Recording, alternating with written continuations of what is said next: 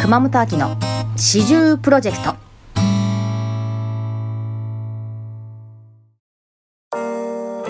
よろしくお願いします。さっちゃんをよろしくお願いしますはい、よろしくお願いします。なんか最近ねあのミュージカルの女優さんがゲストが多かったんですけど今回ははいラクロッサーのさっちゃんをゲストにお迎えして根掘り葉掘り聞こうと思っておりますはい、よろしくお願いします。がさあのピザ屋でランチ食べたぶりかなそうだね。今は大阪にいて、うんうんはい、なんか最近はもう週の3日ぐらいは関西で4日が東京っていう感じですね。そっか行ったり来たりしてんだそうなんですよ。そっか忙しいですね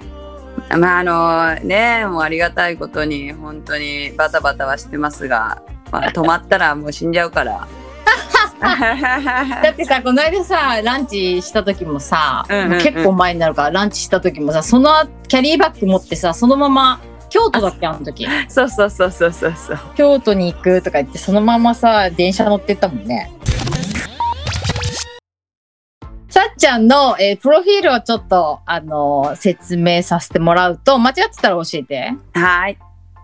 えっとね中高はバスケットボールはい。で大学時代友人に誘われてラクロスに出会うはい。なんかね質問も来てたんだけどラクロスははい。大学からしかないんですかって F さんから来てるけどさ小,、小学校のクラブがたくさん今日本にあって、うんで、次、まあ高校の部活とかでもあるので、あでそちょっとね、中学校が少ないかなというところではあるんですけど、女子は特に、で女子が多いんだね、日本は、日本は女子の方が、えっ、と、ユース世代というか、あの高校生以下とかのチームは多いかなというところなんですけど海外でいうと男子の方が圧倒的に人数は多いので、うん今でさえそうやって今お話ししたように高校小学校とかはありますけどうん私の時代はもう全然全くなかったぐらいで大学からスタートがもう普通基本だったので、ね、4年5年とかうんで代表になってる人たちが多かったんで、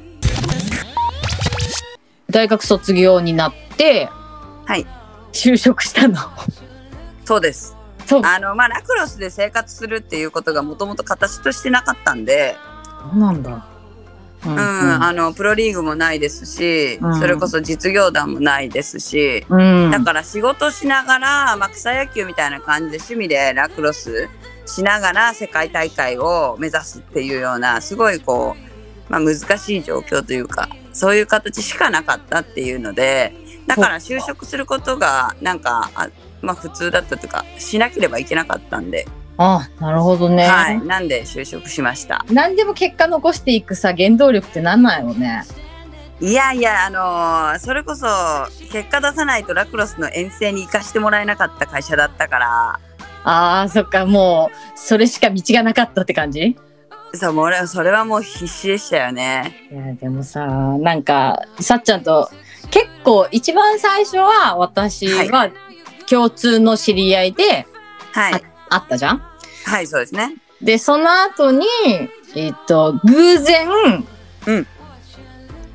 あ、そう家そう、走りあった よねそうそうそう、震災橋、震災橋じゃねえや、銀座か、有楽、そうねあったよね、あれびっくりした、あれびっくりしたそうね。そうそうなんかそういう偶然が重なってこの間ランチしてって感じだけどさなんかそうですね。え敬語やったっけさっちゃん私にいや、違うけど、一応敬語にしてみたけど。なんでよこれポッドキャストやからいいよ敬語じゃなくてあなた。今何やってんだっけラクロス以外うんラクロス以外は、まあ、いろいろやらしてもらってて台湾代表の監督をやっていてであとその世界のラクロス協会 IF って言われる世界のラクロス協会で、えー、と選手会の理事やってでえっ、とルール委員会ってルールを今、まあ、オリンピックに向けてあの正式競技にするために今活動してる中のうんルール委員会っていうルールを全て決めていくやつのチェアマンやっててああその他もやってるでしょいいろいろうん。え 何やってるかな。あの会社の経営もやってます。なんかさ頭の中パニックになるないっぱいやってたらいやパニックパニックもう本当カオスです。 いやーでもねあのーなんだろうねあのーチャンスがあったり機会があるっていうことはすごくハッピーなことだから。うんだからやりたいことを一度やってみてできなかったらもしかしたら続けてないかもしれないけどうんうんうんやっぱりやってみてとてもそれがこう自分の成長につながったりとかうんうんなんかそういう部分をこう感じたりできれば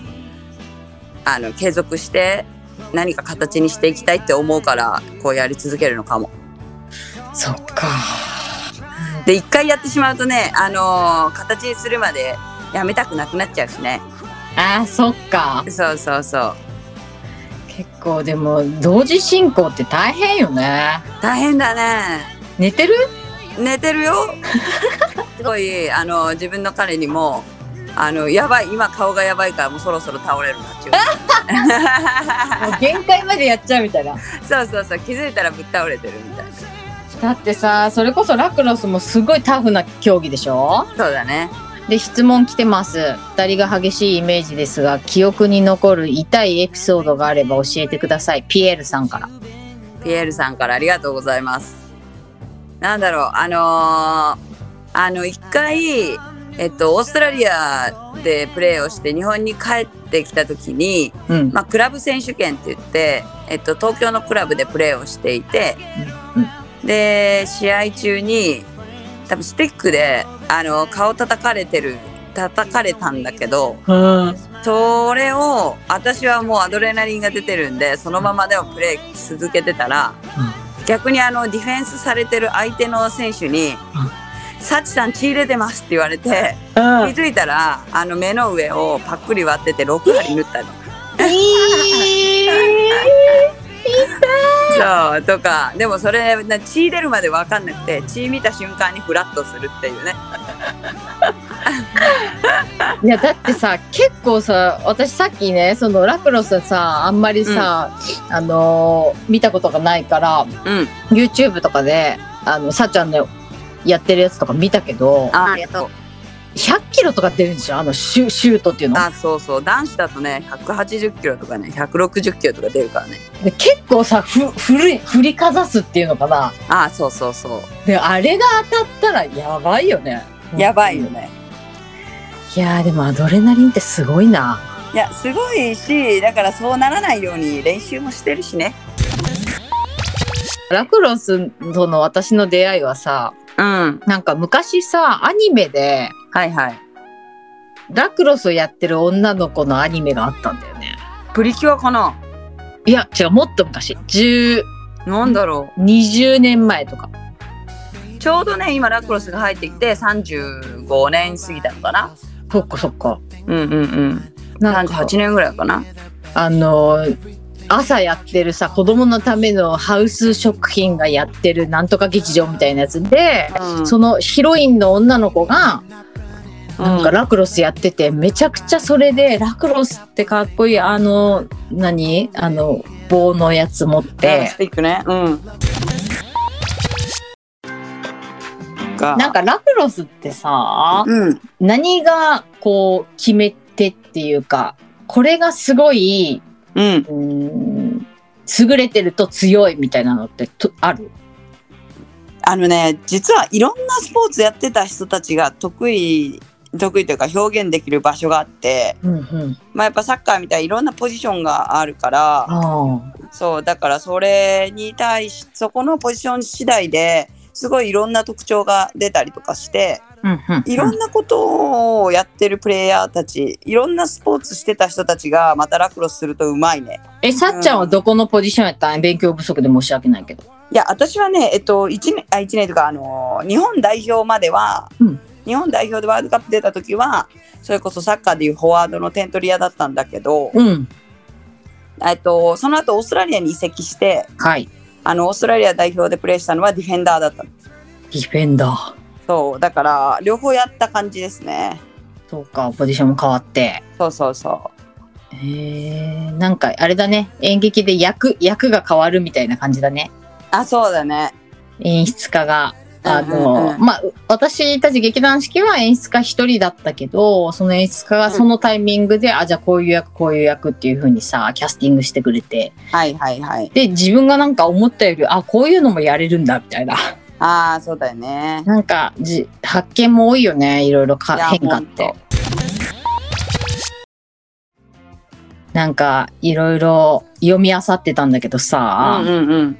その、オーストラリアに行った時に言葉の壁もめちゃくちゃあって、で、なんか、さ、3個ぐらいこう変化があったっていういう記事があってさ、はいはい。あれなんか、すんごいわかると思った。ああね。そうそうそうそう。なんかね、うんあのーもう3つっていうところでも言う、まあ3つって書いてたかもしれないけど、3つどころじゃなかったけどね。 変化していかなあかんとこ。ね。悔しい思いというか、自分、うんもう1回目はまあなんとかなるわと思って行ったけど、やっぱなんともならへんかったことってあるんやなっていうのに気づかされるし、うんでもそこでどこに一歩踏み出すかって大事やったなっていうことを気づいたりとか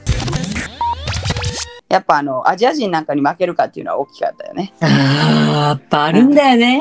あるあるめちゃくちゃ日あ本るにいるとさ、全然さ、そんなさ、うん、感じし,、しないけどさ、私もニューヨークでブロードウェイとかでさ、うんやってさ、まあアジア人の枠が、まあ少ないわけよ。それこそ、うん演劇界においてもね。はいはいはいその中でも結構ダンスとかやっててもさ、うんなんかもう前の方に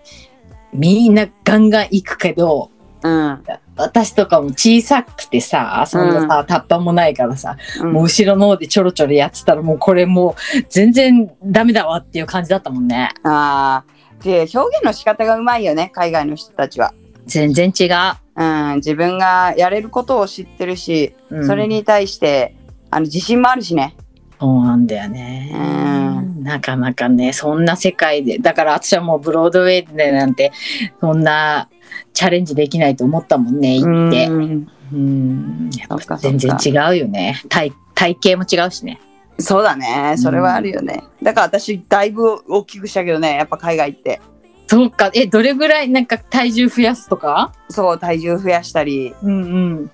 うん。もう一緒にやってる人たちが、180センチ、90キロとか、そういう人たちやから。えーそうそうそう。それを、怖い。ね。ディフェンダーだったら、それをこう止めなきゃいけないからね。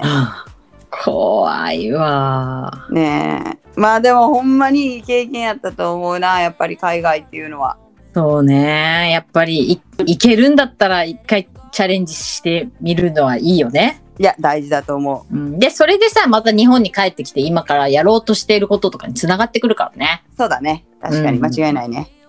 ということで、前編あっという間にはい。時間になってしまいましたので、また後編は私からの質問とか、もう一つ質問来てたりするので、そういった質問を中心に、プライベートのこととかね、聞いていけれたらなと思ってます。はい、お願いします。はい、それでは、